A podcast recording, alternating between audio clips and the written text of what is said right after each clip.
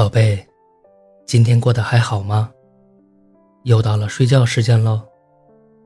盖好被子，闭上眼睛，我来给你讲故事喽。今天给你讲一个大熊猫的故事。森林里来了一个新的邻居，他的身上非黑即白，憨态可掬。小兔子路过竹林的时候，发现了他，赶忙回去告诉小猪。猪猪，森林里那个新来的家伙好懒哦，他天天的就待在竹子上吃竹子，哪里也不去，跟你一样懒。小兔兔十分夸张的形容着那只新来的邻居。小猪猪在心里暗自嘀咕：“我哪里是懒，家里这么多家务等着我去做，哪里出得了门呢？”但是小猪猪没有明说，而是笑着摸了摸小兔子的头，呵呵。歪了，那个新来的家伙叫啥呀？嗯，我不知道，但是很可爱就对了。小兔兔忽然闻到了奶油味儿。小猪猪，你在做什么呀？我在做你爱吃的饼干呢。哦，那你跟我来。小兔兔不由分说的抓着小猪猪的手就往外面扯。去哪儿了？去哪儿了？我围裙还没脱呢，多丢人呐！小猪猪小声抗议。小兔子带着小猪猪来到竹林里。你的饼干坯还没做呢，你就按照这样做吧。我今天不想吃兔兔饼干了。小猪猪看到那个黑白色、有些蠢萌的动物，把它的模样记了下来。好的，小兔子。很快，回到家里的小猪就把饼干做好了，用巧克力做的黑色耳朵。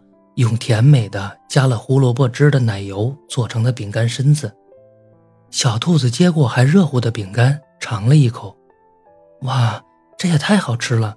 我的小猪和你在一起太开心了，我们走吧。呃，走，去哪儿啊？小猪猪一头雾水。当然是把做的这个形状的饼干送一部分给我们的邻居呀。小兔兔把饼干放进了袋子里。话音刚落，小猪猪就一副要哭出来的样子。你是不是觉得他更可爱？你是不是喜欢那个新来的家伙了？小猪猪委屈的不行，但是还是被小兔子拉去了竹林。你好，你叫什么名字呀？小兔兔有礼貌的问那个躺在竹子上晒太阳的小家伙。你好，可爱的小兔子，我叫熊猫。说话的是个女生的声音。好的，这是我家小猪做的熊猫饼干，按照你的样子做的，还请你不要嫌弃。然后小兔子跳起来拍了一下小猪的头，你还说我不喜欢你，人家是个女孩。谢谢可爱的小兔兔和小猪，饼干我收下了。小熊猫慢吞吞地从竹子上走了下来，看到小熊猫吃饼干的可爱模样。小兔和小猪开心地牵着手回了家。臭猪，以后别瞎怀疑我。